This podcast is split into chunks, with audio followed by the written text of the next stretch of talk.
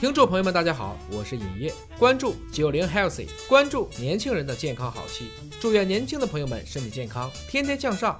你怎健康好戏现在开演，大家好，我是大葱，本期为您请到的是燕涛老师，燕涛老师好。大葱同学好，之前咱们邀请了一位嘉宾来，嗯，啊、咱们这伯恩博士，对，人家在聊秃头啊、脱发的这个问题上，人家特别关注，说是，哎呀，这个万一读了博士的都掉发怎么办呢？燕涛老师，读博士的可不只有伯恩老师啊。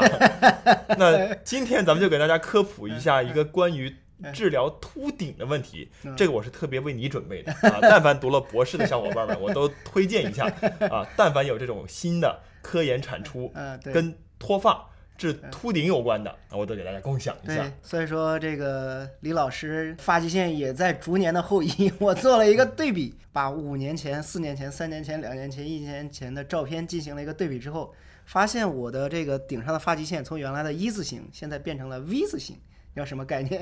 哎呀，是真的有变化啊！对，你看中间这个角，对，嗯两边开始逐渐靠后。这本来是一个一字形，后来变出了美人尖儿。啊，对，变成美人尖儿。你，是个美人儿啊！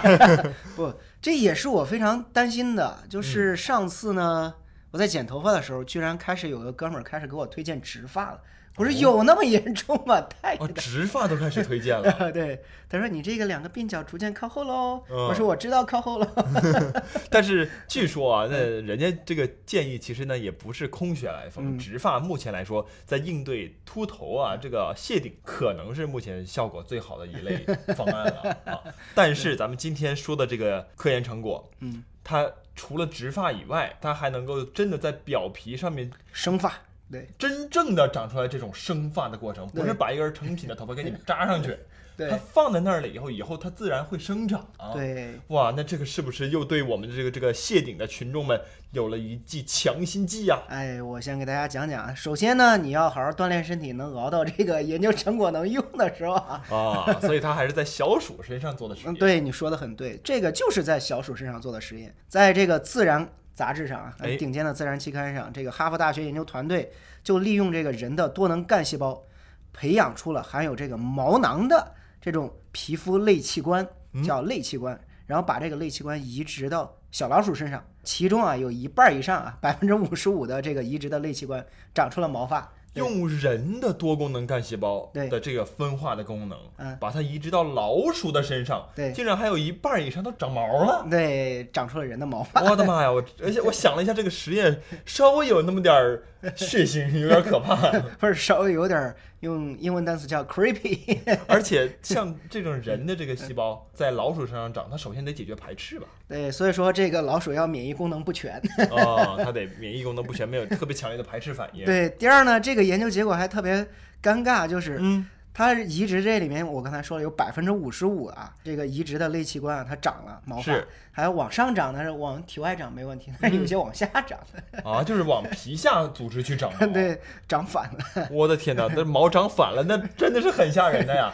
我知道在眼睫毛上，有些人这个如果万一有什么感染呢、发炎呢，有可能是眼睫毛的倒结，嗯它往里面去嗯反向生长了。对对它这移植完了以后也往底下长，对皮下之毛，好恶心好吗？对，所以说这个研究还距离人的使用啊还长远的不得了。哎，你看大家一下子很兴奋的说，哎呀，你看这个移植也以后真的能长头发了。对结果在老鼠身上还有一些长反的。对，这个科研攻关的道路道阻且长啊！是，其实呢，关于这个研究呢，还有很多很重要的意义，不光嗯是咱这个治疗秃头啊，哎，比如说像现在传统的这种皮肤的移植，主要是用在烧伤这一块儿，对吧？啊对，烧伤，皮肤移植，但是呢，像这种植皮呢，它还是解决不了刚才我说的像毛囊啊、汗腺啊这些功能，是因为这个只有我们拿这个多能干细胞去培养的时候，它才有可能有这种分化潜力，长出来刚才我说的这种附属的功能，像毛囊、汗腺。我们要生发，这要长出来毛囊，但是你单纯的去搞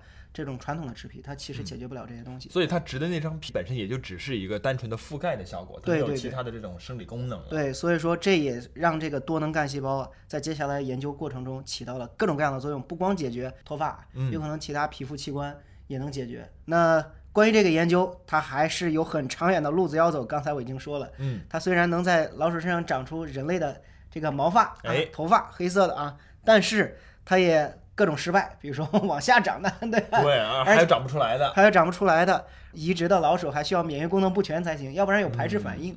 所以说这个很多问题要解决，但是大家要相信，随着科学的进步，这些问题会一步一步的克服。所以大家的这个秃头啊，要想得到根治，还是指日可待的。对只是大家平时要多注意锻炼，啊、多注意自己的这个健身，能够熬到科研产出成为现实的那一天。对，不光锻炼健身这个事儿呢，它是让你熬到那一刻啊，嗯还有另外一个呢，你想想，像秃头有两种状态，有一种嗯像我们中国传统的那种光头大肚子啊，啊、这个比如说人上了年纪了以后，显得很油腻。对，嗯还有另外一种，看过《速度与激情》吗？看过看过，哎，那里面有个光头特别帅气。啊，那个范迪塞尔是吧那个主演，肌肉块也很大，长得也不错。其实秃头不秃头不一定影响你的男性的气概，对，啊，重点是在于你的秃头加上身材之后，有可能会影响。所以说你要有一个好的身材。对，如果你是瘦骨嶙峋的，身材走样的，然后再加个秃头，人家就就对你产生一种莫名的这个抵抗的情绪，对，